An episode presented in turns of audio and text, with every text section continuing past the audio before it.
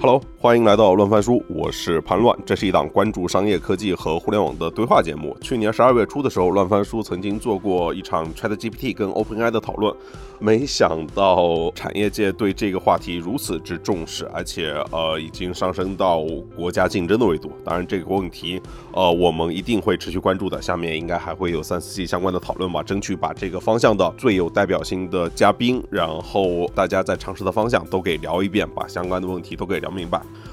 本期我们讨论的主题是。中国的 OpenAI 跟 ChatGPT 最有可能由谁实现？是光年之外这样的创业公司，还是百度这样更有积累的大厂？就是应该怎么去做，克服哪些困难？这跟第九十九期大厂 AI Lab 的定位尴尬其实是一体的上下集。三位嘉宾呢是之前美团技术学院的院长和智源的副院长刘江，他刚刚加入王慧文新组建的光年之外团队。另外两位是新石宇宙的创始人陶方波和起源世界的算法。专家 Float。OK，我们直接切入正题。我问方波一个问题，你也是创业者，就是现在这个国内做 ChatGPT 这个思路应该是什么呢？应该是这种大家多点来做，但是大家又知道这玩意儿成本也很高吗？就它应该是百花齐放，还是这个集中力量来办大事呢？呃，这个问题，这个问题其实呢，我想想，我我可以讲一讲，但我觉得可以引出更好的答案来。但是我我我先说一点我的想法吧，就是说，就是说我们公司啊，我们估计是不会去从零到一去做这个事情。然后我我首先觉得，就国内的创业者，咱们把这个问题放大一点，就是说不一定说我们一定要去重新做一个 Open AI。如果放大一点是说，当 Open AI 带来了这样的一种行业变革之后，那么创业者他应该怎么重新定位他们自己，对吧？那有一种思路是说我我是做某个行业的创业的。那可能我今天觉得以前啊，就伊朗马斯克说过一句话，那时候没有人信。那他那时候说，以后每一家公司，你不要告诉我你是什么行业的公司，你到最终他你必须是一家 AI 公司，你才能够存活下来。那么我觉得今天其实这句话变得更加真实了。如果 ChatGPT 这样的革命已经造成了之后，任何一个创业者说你在对你公司整个规划、你的发展里面没有考虑 AI 在你这个过程当中扮演的价值，或者说你没有考虑围绕着 AI 去做一些。能够帮助你提升你，甚至成为你核心竞争力的东西，也许你都会大大的落后给你的同行们或者你的竞争者们。这个是我的一个看法，这是行业的角度。那第二项，我们做 AI 的人怎么来看呢？我觉得做底层的大模型是一条路，因为它确实机会很大。但是我也认为啊，最终不管你说。我上去的时候是千军万马，还是就是几个国家队或者几个大佬摇旗呐喊啊，成立几个核心团队？但是最终我觉得留下来的团队应该不会很多，美国也好，中国也好，可能也就几个，也许世界其他国家也会有那么几个留下来。我觉得是手指头掰得过来的团队。那么剩下的人干什么去呢？难道就除了加入他们就没有事儿干了吗？我是觉得做 AI 的人，你上面还有你的中间层，对吧？因为它是一个基础设施嘛。你上面有你的中间层，上面有各种各样的 AI 相关的应用，其实我们也可以在那上面去找机会啊，也不一定要死磕着那一个事儿，这个是我的看法。然后至于说那个大模型啊，我我自己是觉得，因为今天我我来啊，就主要还是想听听，如果可以透露的话，比如说像光年之外，他是打算怎么样的思路去做，对吧？因为我当然也知道，比如说智源系或者 呃有很多清华系。也有很多大模型的创业公司，有一些还是我的学弟啊，我们关系也都很好了，我们也会聊啊。当然，当然他们团队都比较小了。就是这些公司最后它会变成一个什么样的形态？是大家会整合力量呢，还是说更好的方式是各自在资本世界获得更多的发展，然后大家一块去赛马竞争呢？对吧？我我觉得这个事情我今天其实看不明白啊。但是我觉得重要的是这里面必须有几个主要的玩家，这些主要的玩家必须是 well funded。然后有足够好的人才，足够多的钱，甚至我我说一句听上去可能不太政治正确的话，我们可能得从 OpenAI 挖几个人回来。不都一直这么搞的吗？对，呃，对啊，我觉得这个今天就是最好的方法。我不知道刘江老师你已经有没有开始干这个工作，因为你就是一个人肉的英雄铁嘛，对吧？有点像当年的两弹一星了，就是挖几个人回来。我我说这个已经有点像当年两弹一星这件事情，就是说它是需要整个国家层面去出马，因为我们其实我们国家是特别擅长做大工程的，所以只要把它上升到国家的高度，就甚至我以前认为说，这个事情以后要拿 GDP 的百分之一甚至更多去干这件事情，那那就肯定能干出来。对，对，要要有那种决心。对，当然这可能现在还达不到，maybe 以后会。是的。阿，Flat，紧接着问一个问题，就是该挖谁？对我看你就是昨天在群里不是提了一个问题嘛？就是如果要搞一个中国版的 OpenAI，你刚才提 OpenAI 最初的时候，人家也列了一堆顶尖的那些呃人的名单。就是如果要搞中国这个 OpenAI 的梦之队，都有哪些人应该入选呢？对，就是说，呃，首先你肯定挖 OpenAI，可能 OpenAI 里面的华人嘛，比如 ChatGPT，我记得有一个呃有一个同学就是本来清华的吧，就就在里面。就他就是参与者，那么就是说，你首先肯定是要真正的去训练过最好模型的人，然后才是说其他方向。嗯，我之前也一直讲，就是说，就刚刚才方波也说的很对，就我们不仅仅是只是做造这个大模型这件事情，还有造中间层，还有这个下游。嗯，其实每个层面都应该去做的，只是说，当然了，最上面的这个这个造这个大模型也等于以前的，因为把我一般会喜欢把这个 G G P T 比作这个电，它以后就像电一样，那就造发电厂。嗯，那么就谁来去做造这个发电厂，确实是目前呃从整个国家层面是最重要的事情。那你就是说挖人肯定是说从最顶尖的人挖起，对，然后才是说我们集合我们整个国内的，其实国内的工程能力是特别强的。对，反而就变成是说，能不能把它系统工程化，真正的是一个以国家对大很大团队的一个姿态去干，那就会很不一样。嗯，所以你的结论也是应该集中力量干大事儿。嗯，对我我问个问题啊，就是说你们觉得，就刚才说挖人这个问题嘛，就是说我们如果不挖 OpenAI 的人，我们中国现在我们自己的人才。从你们，因为你们是小内行嘛，是吧？就是你们周围你自己也算这种人，然后你的同学、你的原同事，我们如果就是组一个，确实把我们现有的这些人才最优秀的集中起来，不挖人家的人啊，就是说我们中国自己已有的人才，我们组一个梦之队，对吧？以某种方式我们给他给他凑出来，你们信心有多大？完全可能的，因为首先从算法上，它没有本质上的算法差距啊。啊，当然我们不得不承认，从科学家的含量，比如说 citation 上，我们是没法跟它比的。可能整个 OpenAI 加起来，就全中国的所有的学校加起来，可能也反正也找不出那那那样那么 citation 那么多的人，是吧？呃，但是呢，呃，不能妄自菲薄，呃，就是说，我们从算法端，我们是已经具备这样的能力的。然后我们的工程能力是非常强的，所以这变成是一个要有确定的目标。然后真的有有人愿意投投钱投巨额的钱进进来去做这件事情，嗯，那我其实我更想类比的就是说 GPT 之后，因为我们现在是说 GPT 已经看到了经济效益了，所以大家想涌进来。那么下一个更重要的事情是通用人形机器人了，是吧？那么目前它还看不到影子，但是特斯拉已经在做了。那那问题就是说有没有人我们中国愿不愿意先砸很多很多钱，先也来做通用机器人，而不是做 GPT？把这条线整起来，然后整个可能要十年时间，那可能到时候通用机器人这件事情就真的落地了，那才有可能说达到追上的一个一个效果。对，那反过来说，如果只是跟的话，那确实就就会有问题。嗯，Flat 认为就是 GPT 之外最值得干的事情是就是那个机器人，人形机器人，人形机器人。对对对。呃，方波呢？我我到这个我我就不评论啊，但是我觉得就是首先你要干那个，其实你也得干好大模型。对吧？人机器人一样的，这基础对的，对的，对的。因为你机器人，你看啊，就是有很多这个同学可能都看过那个波士顿动力是吧？那很炫很炫的视频，但是实际上它智能水平很差。就是说，如果呃人工智能这件事情没搞搞通啊，就是 Mask 那个人形机器人也是不行的。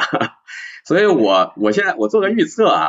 因为 OpenAI 现在已经做的太牛了，Mask 之前不是离开了董事会，但是他作为捐赠人的那个角色并没有丧失，他那个钱还是给了，当然给了多少不知道，因为他们最开始我我看到有个报道，就是说他们最开始承诺的十亿美元好像没有真正全部到位，因为大家看那个董事里头，OpenAI 的董事有一个女孩叫 Zilis，就是现在是 Neuralink 的，应该是看摊的，因为 Neuralink 也是那个 Mask 的公司嘛，对吧？就那个脑机接口那个搞小猪的那个。对，那个是他是有点负责人，那个女孩好像跟马斯克是生了孩子的，对，所以马斯克并不是说完全退出了，对他有一个呃女朋友在这个董事里董事会里头，所以我很怀疑啊，以后马斯克最后人形机器人这个事儿啊，可能还会过来回来找 OpenAI 合作。对，对对。回到前面那个潘乱那个问题啊，因为我们有点有点差，但是但是刚才 Flat 呃说的延伸呢，我觉得还可以继续讨论啊，我们等一下再讨论，就是回过来我们 OpenAI 就是。中国我们怎么干这事儿？这个事儿干成啊，就是我们说 ChatGPT 这件事情怎么去正确的理解，对吧？ChatGPT 其实呢，为什么我我说呢，会影响非常的巨大，尤其是产业和社会，为什么呢？这是无比巨大的事情，因为它 ChatGPT 加上下面的大模型，实际上是什么呢？是两个事情，而且是一体的。一个事情就是入口，搞互联网同创业的同学一听入口，你就知道的是什么意思，对吧？因为大家只要用 ChatGPT，会发现这个使用使用体验太爽了，对吧？即使是现在它胡说八道，但是你实际上很容易沉迷，大家有这感觉吧？包括为什么说判断会把搜索引擎干掉，它是为什么？因为这种纯线上的互联网啊，最终争夺的是什么？是用户的时间，大家理解意思吧？就是说，所以所有的这种，你比如说百度的搜索引擎，这种长视频、抖音的短视频，包括原来字节的这个头条，包括微信，这互相之间某种意义上都是竞争对手关系。所以一旦 ChatGPT 成为一个呃类似搜索引擎一样的东西，大家都长期去用它的话，那这个改变非常大，它会变成入口的，对，是吧？嗯，而且呢，从这个入口呢，它实际上是涉及用户界面，是吧？它是人机交互这么一个学科。从这个学科的角度，我就说这个维度啊，它意味着什么呢？意味着什么呢？就是说这个这个 ChatGPT 的这种体验模式，在人机交互这个学科里，它是算什么？是专业术语叫 NUI 自然用户界面。因为我们人，你看我们现在其实在用什么？我们是人肉 ChatGPT 互相在谈话嘛，对吧？你包括我们原来还没有 IT，没有这些电脑的时候，大家怎么去交流？面对面嘛，对吧？这才是我们最自然的交互方式。这是最后终极的交互方式，当然终极可能是脑机接口啊，再终极一些，是吧？以后就是脑的活动，大家互相就脑联网。昨天我跟我们一些朋友在讨论，最后就是脑联网，大家只要接着都不用语言了，对吧？以后这是终极，但是那可能更远。终极就是每个人墓碑上放一个二维码，然后永生了。嗯，那就元宇宙了。没有没有那么远啊。嗯然后这个呃，因为搜索引擎其实这个界面方式是什么？是命令行。你只要写代码就知道，一行我在这输，然后输个命令，然后跳出来，对吧？所以这种用户体验呢，差别太大了。我们现在最最主流的入口是什么？是手机。手机实际上是什么？图形界面。图形界面其实很难用的，对吧？你一定要开始。我们现在习以为常了。其实你要是从来没用过这个界面，你会觉得很奇怪。有这个图标，有这个窗口，还有菜单什么等等这些概念，非常的复杂，不符合人性。所以最终它实际上是降维打击，就是更符合人性的产品，最后会杀死不符合人性的产品。所以 ChatGPT 这种产品形态，当然也许还有更多的更新的类似的产品，但是一定是自然智人工智能支撑的自然语言界面，叫自然用户界面 NUI，这个一定会接下来成为一个主流。这个影响对产业格局影响太大了。以后我估计更自然的方式是什么？可能戴个眼镜，反正是有有那个可以是一个麦的带麦的是吧？就是戴耳机或者就一个耳机。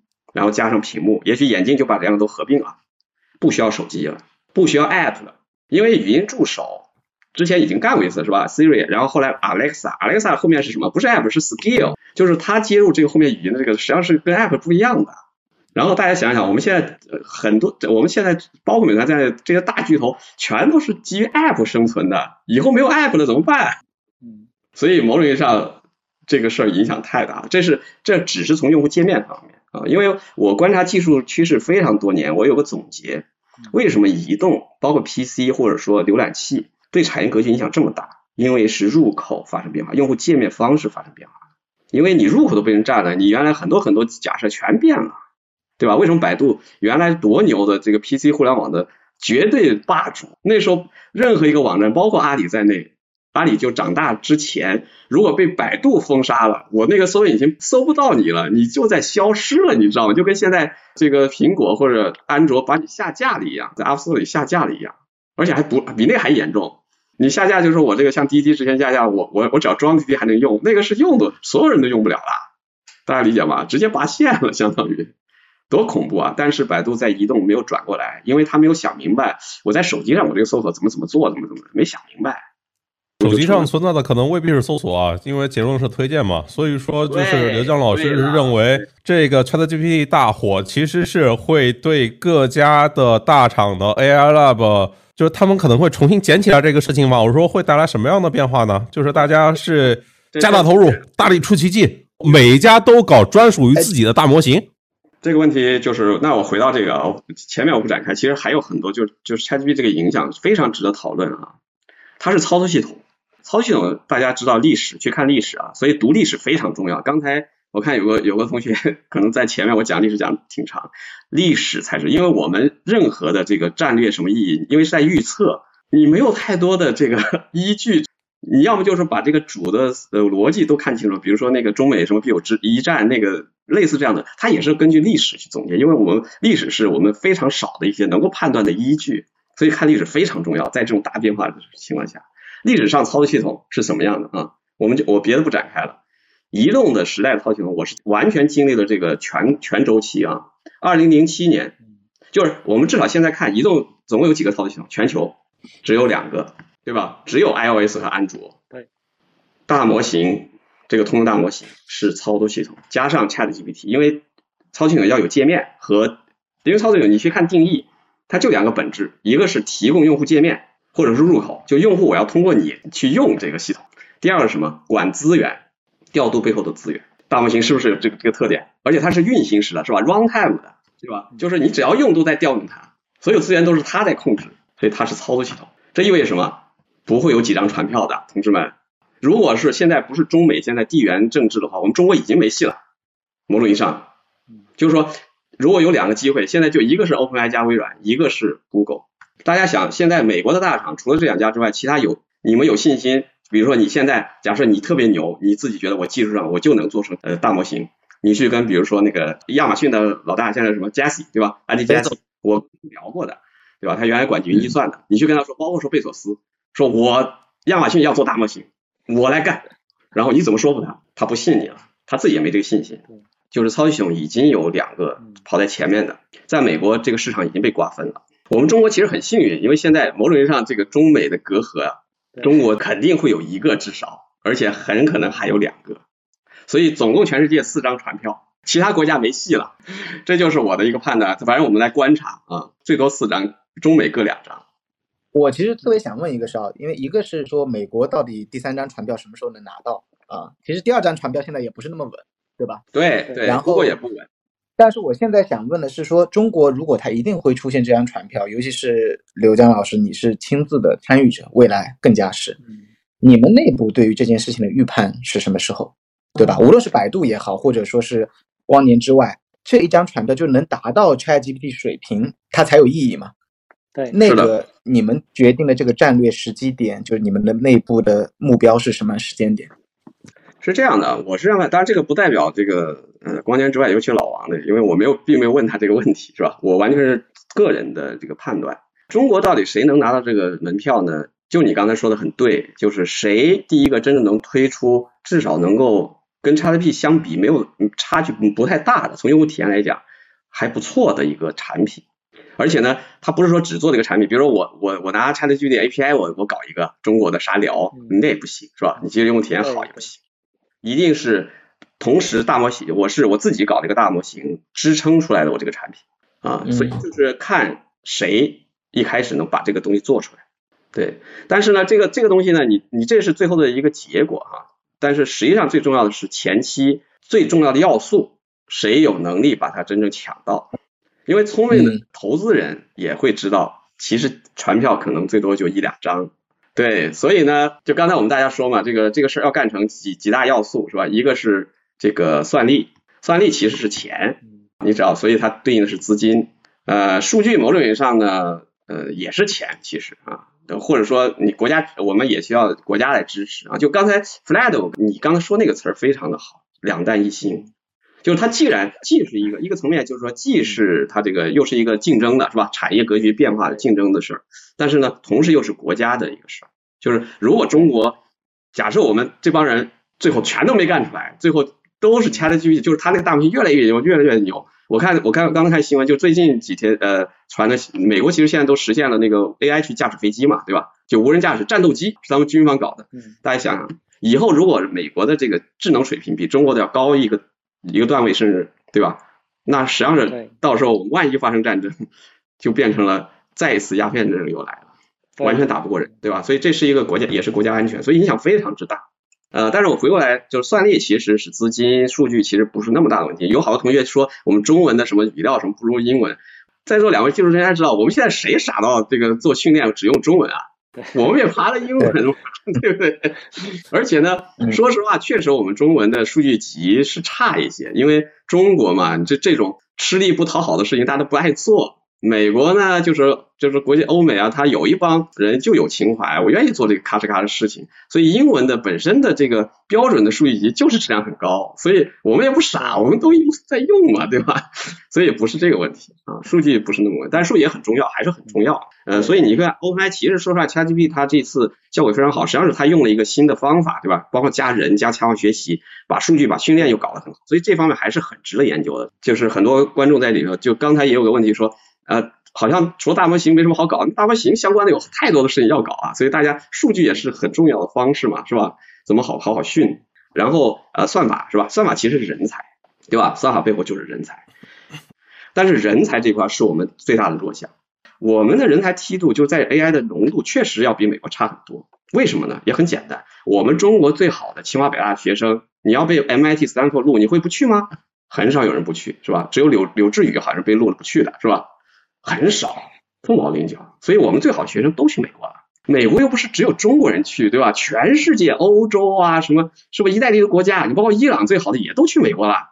所以我们是全美国全世界的最好的人才，打我们没有去美国的中国剩下的精英人才，当然也加上很多从美国再回来的华人，对吧？我们其实外国人加加入我们的公司还是非常少。我个人呢觉得大厂做这事很难，因为大厂的老板啊。这个现在要下决心干这事儿，他自己心里也想，我能招到这些人，比如百度，百度其实现在确实啊，我们客观讲，因为有王海峰长期在这坚持，是吧？包括之前吴文达呀、于凯呀，就是你不管怎么样，AI Lab 什么之类的，百度其实来来走去去来来去，但毕竟他的人才，AI 人才还是很很强的，所有大厂都会认为他，他不管是这个人人来人往多多么，他实际上总体的还是一个劲旅，对吧？所以他实力还是挺强的。但是呢，百度的这个人才的这个聚集是不是足够干这个大模型？我相信 Robin 海峰心里不一定那么确定。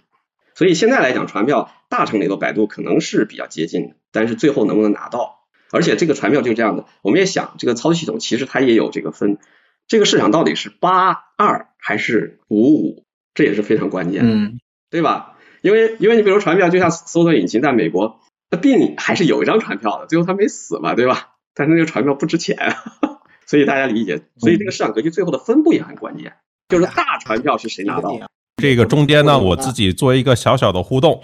然后朋友们，就是大家觉得这个刚才那个问题，其实就是大家觉得国内哪家公司就是大厂家公司吧？就是也可能是创新的公司嘛？就是可能是百度，目前看起来是大厂里面最有希望的，是百度、字节，然后腾讯、阿里、华为，还是文心一言？来，大家觉得谁更有希望？把他们公司名字敲在评论区，我们来感受一下谁拿票多。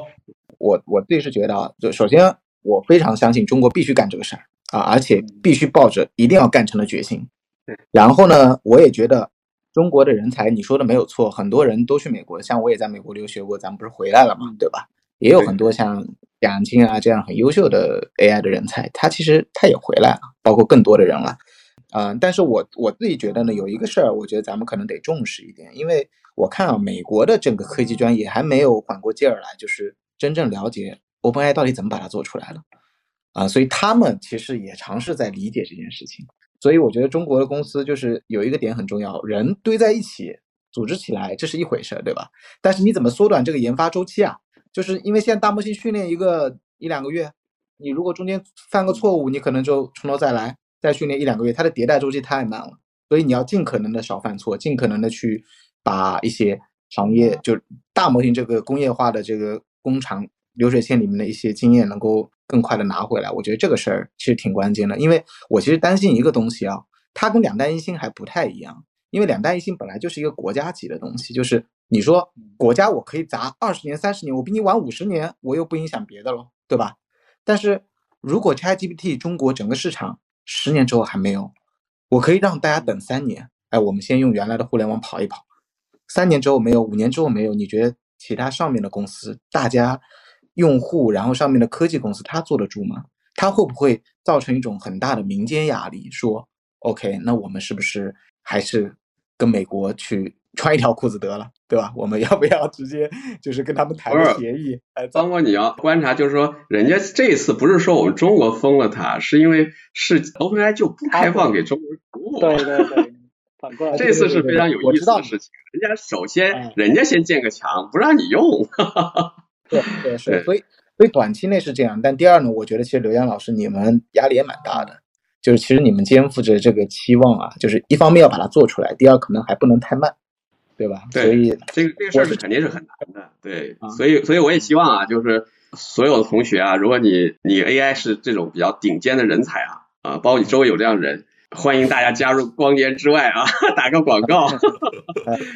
呃，因为什么呢？我这么看，就是刚才呃方波说，呃，因为很多比喻嘛，肯定是不严密的啊。两弹一星为什么我觉得呃还是挺好的一个词儿呢？就是这个事情对于重要性来讲是很像的，对，但是它肯定很多差异是吧？一个是很差异，就是两弹一星其实是个大项目，它的确定性非常高，对吧？因为我们知道，就是两弹一星的这个，我们当时国家做原子弹的时候，之前。呃，无论是美国，好像中国也是好第第好几个，对吧？美国、苏联，甚至英国、法国是不是都做了，对吧？所以就是说明这个工程路线肯定是通的，而且具体的路线非常明确。所以这个属属于就是原来传统的举国体制，就是谁厉害就调，是吧？就是甚至是一个军方聂荣臻一个元帅过来，还是张爱萍我忘了，是吧？聂聂荣臻就是军方的用军事体制，哎，我我需要调什么人就什么都不用犹豫，都过来，都过来，都过来，然后大家就把这干成了。但是呢，现在这个事情呢，为什么我说要市场经济条件下？因为还有高度的不确定性。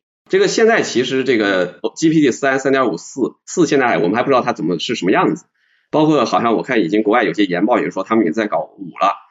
我上次听是应该是傅瑶吧，是吧？就是他他做那个就报告，因为他读的这方面论文特别多啊。他其实里一个词我打打动了我，就是他这个模型的演是演变，就跟大脑一样，它真的是在进化。所以它各个阶段都很重要，你走歪了一步就完了，就有点像那我们这个生物进化历史上，最后假设你一个路走歪，最后你变成恐龙了，对吧？恐龙也很牛逼，但是它它那个环境变了以后，恐龙全死光了，对吧？大家理解这意思吧？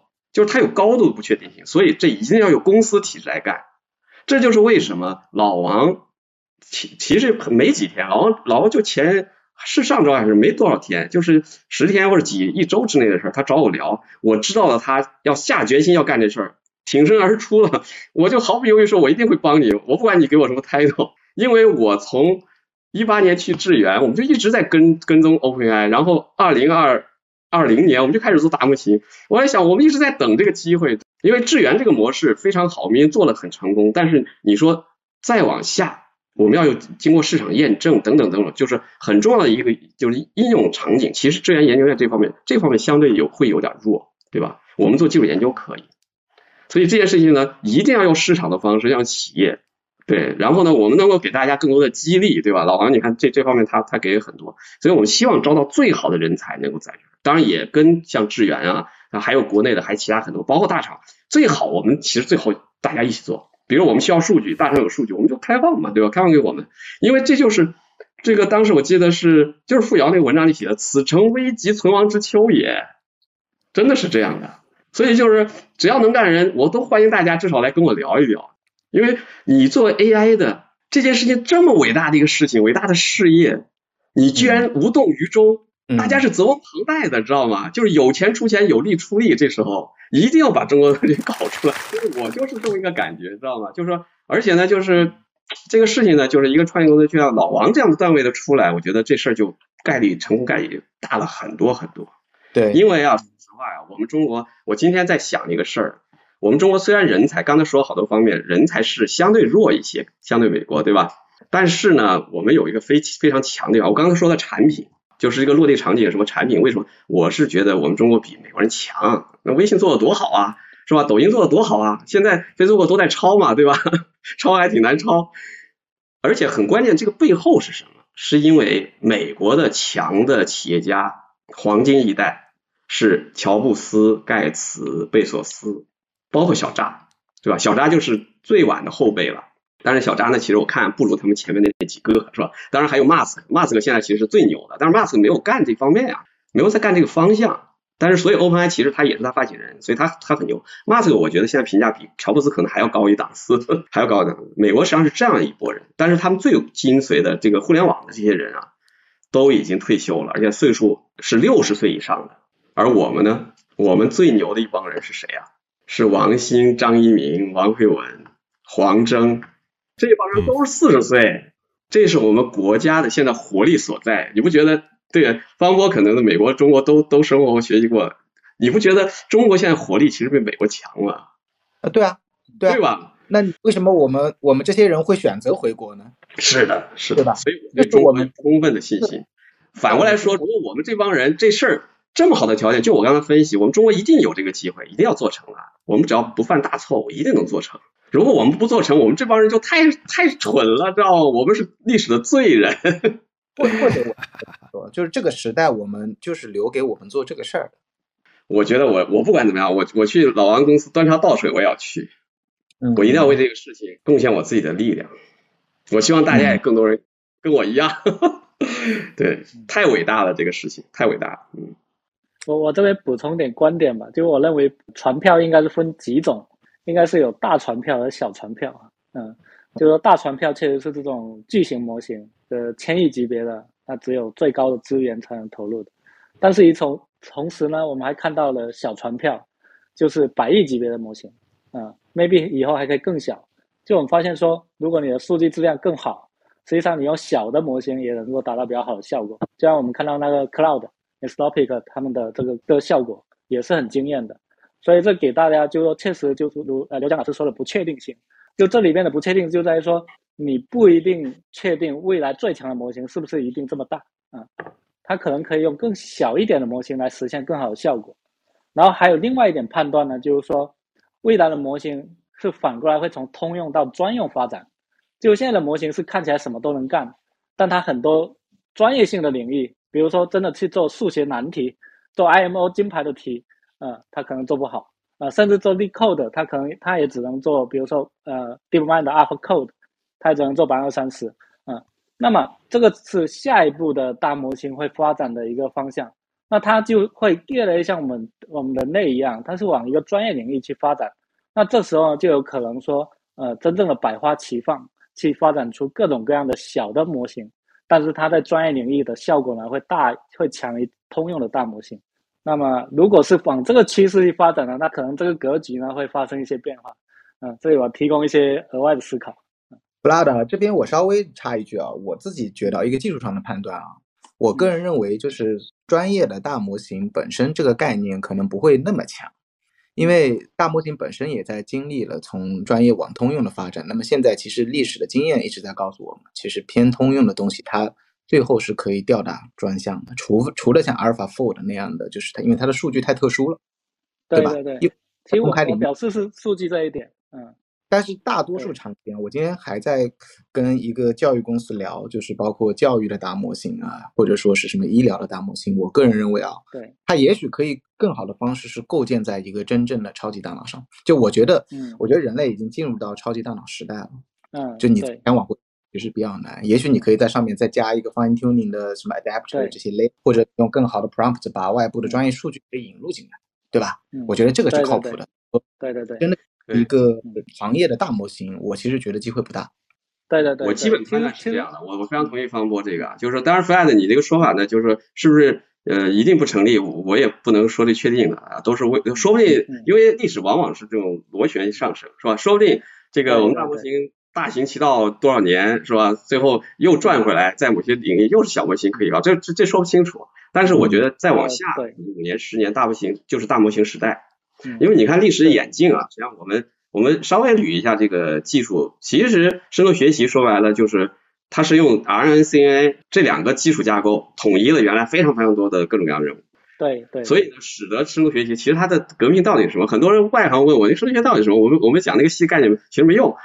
我后来发现有一个特别直观的方式跟他们讲，就是以前啊，人工智能是。只能做专项，对吧？你你是阅读理解就是阅读理解，机器翻译就是机器翻译，然后写作文就是写作文，分的非常的细，对吧？以前搞在学校里，你问这个老师你是做什么，他不会说我是做人工智能的，我是做那个目标检测的，对吧？我是做啥啥啥，这个非常的细，都是做子任务的。但是深度学习至少是，甚至那个子任务用的方法都是不一样的，那个方法都可能不一样，就各种各样的那个机器学习方法，或者甚至不是机器学习方法都在那搞，只要效果好就行。但是呢，深度学习其实是把它统一到 CNN 和 RNN 是吧？RNN 还可以说跟那个 ASLTM 实际上是本质上还是很像的，对吧？基本上就是两个种架构。然后 Transformer 出来一出以后，把 RNN 和 CNN 给统一了。其实你看这个计算就这样，然后 G G P 三实际上是把 Transformer 这个架构给它搞大了，是吧？对。所以呢，你看这个一路线演绎，就是它是往统一化走。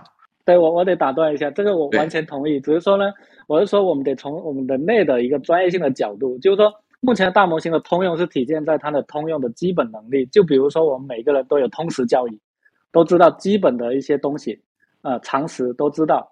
但是真正到往这个更专业的发展，其实我我想表达的是私有数据。比如说，你要训练一个医疗大模型，你是需要一个最好能够从真正的医疗系统里面后期真正专家的诊断数据。如果你有这些数据，那么你就很有可能说你去训练一个更好的一个模型，它在医疗上面的这个问答能够起到更好的效果。就我同意一点啊，就是说专业的数据肯定还是有价值的，对吧？对。但是它不是训练，因为我们不能把大模型当做它可以完成 A、B、C、D、E 五个任务。你要把大模型从更往底下去理解，尤其是尤其是像 ChatGPT 这样的模型，它本质上构建一些底层的人类的认知能力，比如说 code of 呃 chain of thinking，对吧？chain of thought 就是这种呃逻辑思考的能力，然后接受 instruction 的能力，然后比如说从几个样本里面学会一个新任务的能力，其实它构建的是这些认知能力，就这些认知能力是人的大脑底层的东西。然后至于说，哎，能不能完成什么医疗的任务，或者说能不能完成教育的任务？我觉得今天啊，就是更多的是这些认知能力的一个组合，再加上一个外部的数据，对吧？然后现在你看大模型，它好像这也做不好，那也做不好，大家给它挑刺儿嘛？挑刺儿其实完全没有必要，因为它本身就很多事都给做好。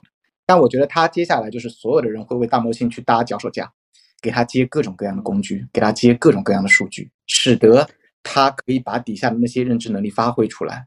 然后他可以干好医疗，他可以干好，但是我觉得这个过程当中，我的判断是训练这件事情变得越来越不必要，就是训练可能真的大模型训练一次就好了。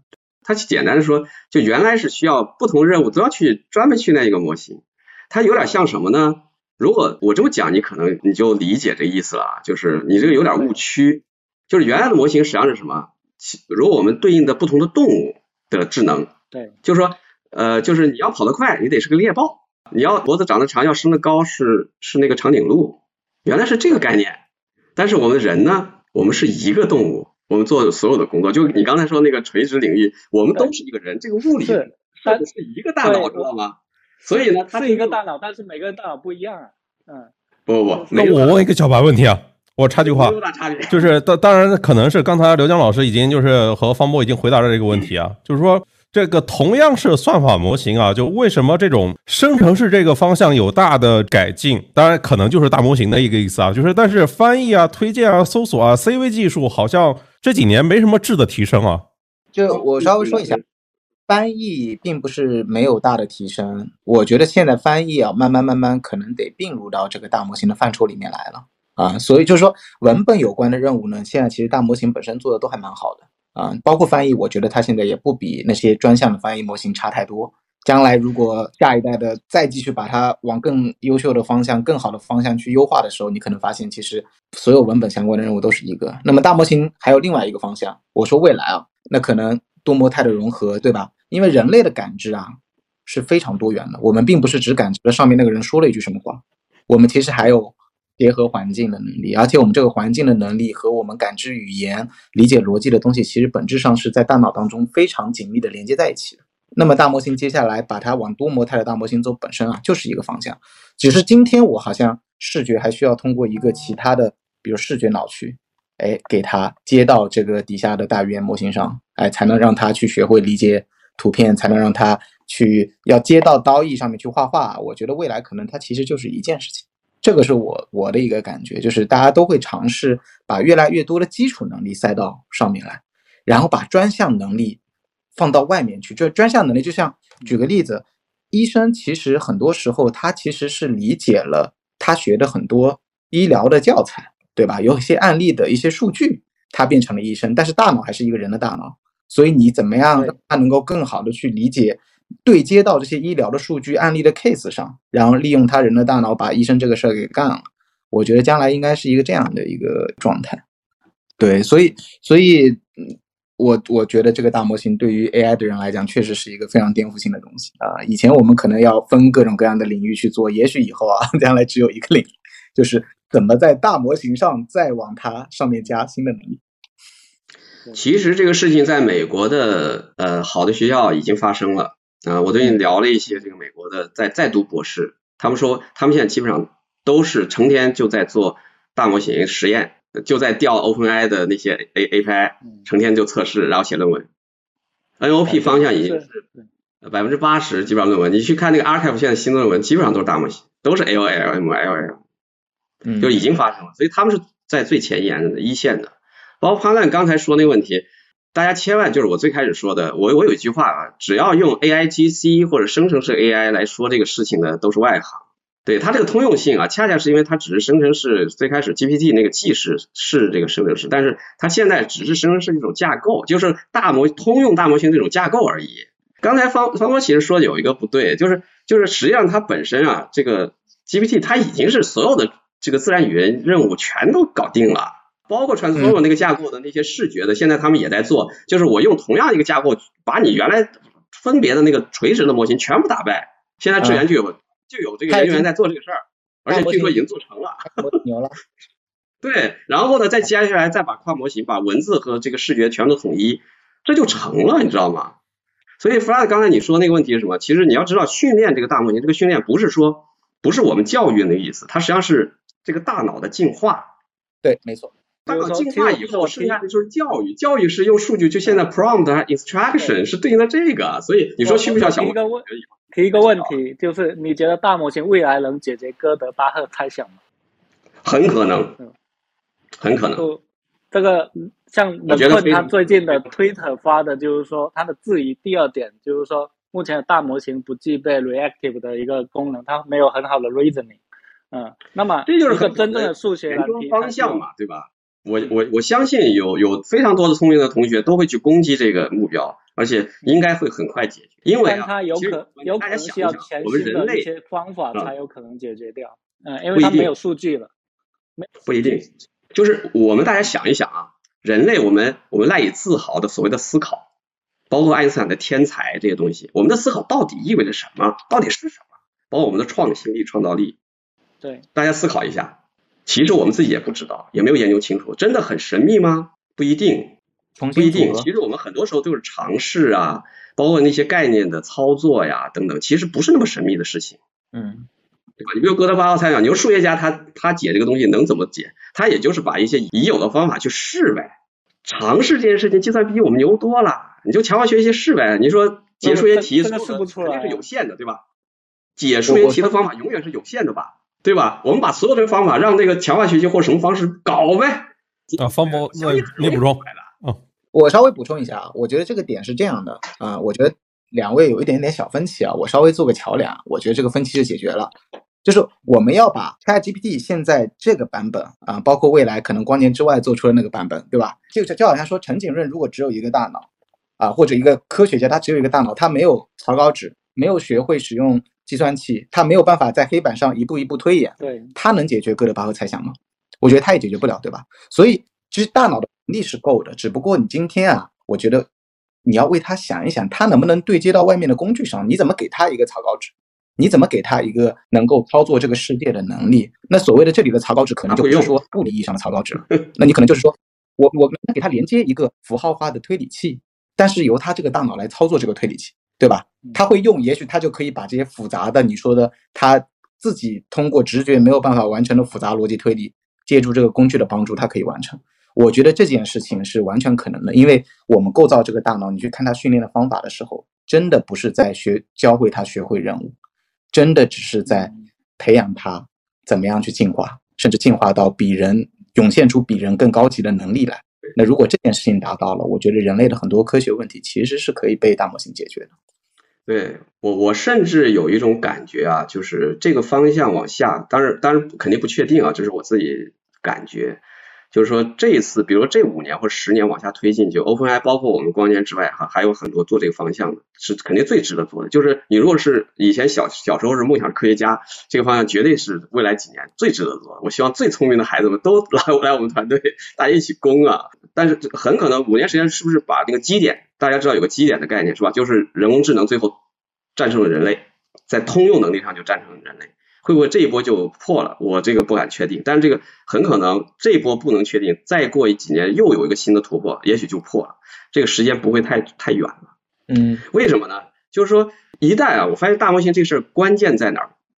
这个人工智能找到了一种进化的方向，它是一种真的是进化，就是用神经网络这种方式，真的搞成一千亿以后，就发生了一些，因为现在有很多论文在在写这个叫 emergent capability 是吧？就是突变的突现。突然出现的一些能力，就小模型就是没有，大模型就是有，这跟人类的动物的进化很像的。你说我们人这么聪明，是在哪一瞬间，从狗、从马，还跟我们像的大猩猩？大猩猩其实已经比较聪明了，可能在它之前就有一次突变，是吧？可能大猩猩到人类又一次突变，它也是这种量变发生质变的。而且如果大家只要稍微熟悉一下脑大脑的机能，发现它其实很原始，对吧？它那有那么原始的机制能产生我们这么高级的智能，所以呢？而且呢，这个一旦是我们这个把这个进化的机制变成了数字世界，它就太可怕了。我们人类的大脑经过了多少亿年，对吧？才现达到这个样。现在你看，GPT 三二零二零年出现了，到现在三点五能力就很强了，然后再四再五，它是个指数进化，所以大家不要小看这个变化的潜力非常大。对，而且我们人类，但是而且反过来，我我都有点感觉，也许啊。它这种机制最后破了以后，我们反过来把人脑的机制也解决了，这是真正世界难题嘛，对吧？同志们来吧，这都是 很认同的，就是说它未来的这个这个潜力确实是无限的，这个这个我完全认同。对，其实我探讨的问题是说，在没有数据的情况下，它未来我们到底可能需要多少算力才有可能，比如说真的用强化学习探索，它能不能来学会解解决高难度的这个数学题？嗯，那这个可能还是一个需要探索的一个方向。其实，其实那个 DeepMind 在这方面其实探索非常多，是吧？因为我们今天主要主要在说 OpenAI 嘛，OpenAI 确实它是因为它是个创业公司，它不是典型的科研机构，知道吗？就是，但是呢，我就是我之前讲的，这可能是新的物种，很多方面可能有些重大的，就是需要那个大量的资源，需要那种工程能力，就需要这种方式去搞。但是 DeepMind 实际上代表另外一个方向啊，现在也有人说 DeepMind 不行啊，对吧？原来很牛，AlphaGo，但是 DeepMind 原来说白了，我也有一个比较搞笑的，一个说 DeepMind 就是要打游戏，是吧？把各种游戏打遍了，对吧？但是后来他打完游戏，基本上游戏都打完，他也没意思了，是吧？就强化学习，就拿他有点像强化学习，我很牛，我拿个锤子到处锤，是吧？但是他接现在其实这几年在在做的事情是什么？他真的是在找重大的科学问题，尝试用深度学习，对吧？这个强化学习各种方式去解决。所以，包括弗拉，你刚刚说那个解数学题，它之前有一个非常好的一个工作，是吧？是就是用 AI 去解数，和数学家配合去解，已经解出一个非常重要的问题。所以这种事情啊，大家不要小看，就是除了 OpenAI 之之外，就是这是人工智能一个大模型之外的另外一个，就是大家现在很关注少，但是科学界关注特别多，叫 AI for Science，就用 AI 去做科研。而且 AI 做科研呢，其实我有个观点是什么呢？它又是一个巨大的这个科。可能突破的地方，为什么？因为大家知道，科研实际上是原来全是靠人肉的，无论是做实验做什么，都是人肉的，收集数据，然后做分析，然后包括在那想概念什么的。大家只要在那读读过硕士博士的，你自己去想选题，是不是都很麻烦，很很慢的，对吧？很冗长的。但是，一旦我们突破了，现在有好多就实验室开始用机器人，对吧？然后数据处理也是这个 AI，然后我我甚至提出假设，我也是用 AI，都可以帮助我们。所以各环节都 AI 去的话，大家想想，这人类的科技进步会突飞猛进的。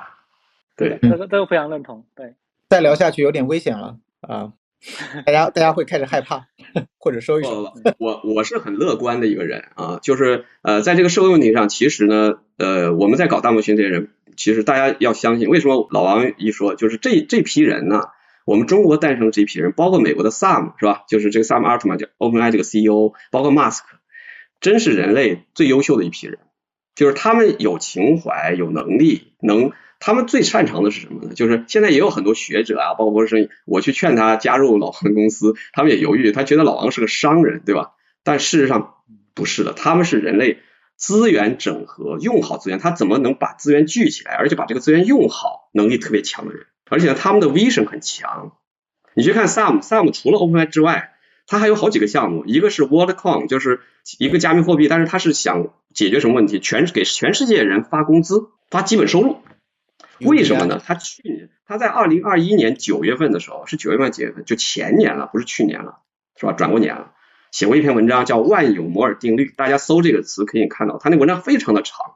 当时他这文章出来，我第一时间我就翻译在那个智源呃智源社区里头翻译了这篇文章。当然也是，我现在就是很简单，就是机器翻译，然后我就编辑，我是原来老编辑，直接机器翻译完了编辑，也改不了多少字，改不了几个字就行了。所以现在机器翻译真是很厉害了。他那个文章啊，主要思路是什么？我一看就知道了。OpenAI 现在太牛了，他在说，看来这个通用人工智能要实现了，这个对人理想非影响非常大，因为呃，它实际上是影响，首先影响的白领的。接下来如果机器人那个又突破了，蓝领工作也影响，那这个不是很可怕吗？他说，他说我们就要想个解决方案，是吧？他给的解决方案是什么？给大家发基本工资，发基本收入。那钱从哪哪来呢？就得是 AI 这些公司，哎，多交点税。所以他也他还在算，他有公式算，我们一公司大概要能挣多少多少钱，然后能百分之多少交税。然后就他当然他他没考虑全世界啊，那那篇文章他在考虑，我给美国所有的成年人都发一万多块钱的工资，能不能支撑得起？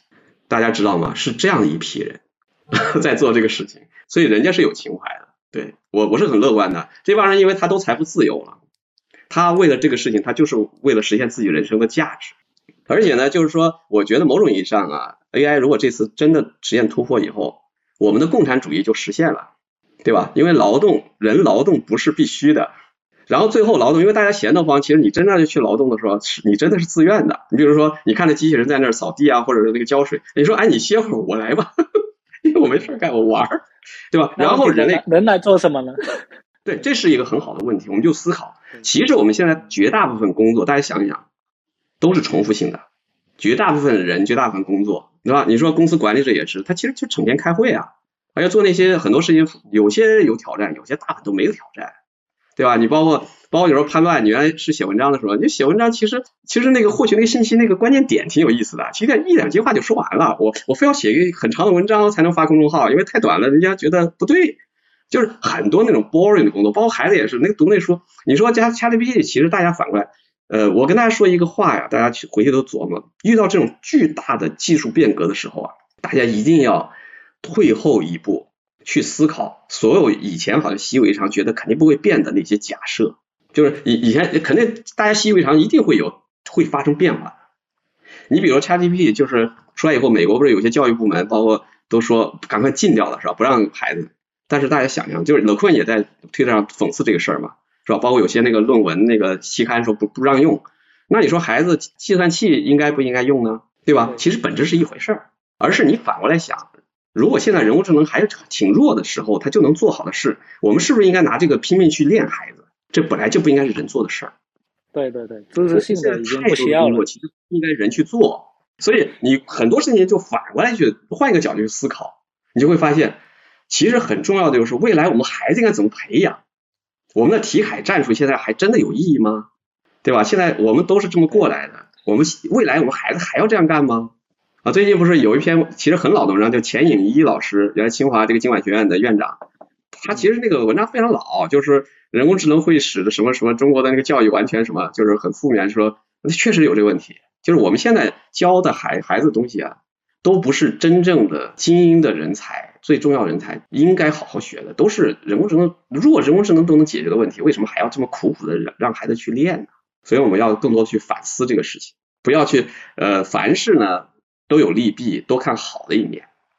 那个我我稍微说两句啊，因为那个潘亮老师，我可能马上得下了，我因为还有一个跟美国那边的会啊，就是创业狗，理解一下，就是可能得做这个事儿。但是我觉得今天这个讨论对我个人收获挺大的啊，尤其是聊到。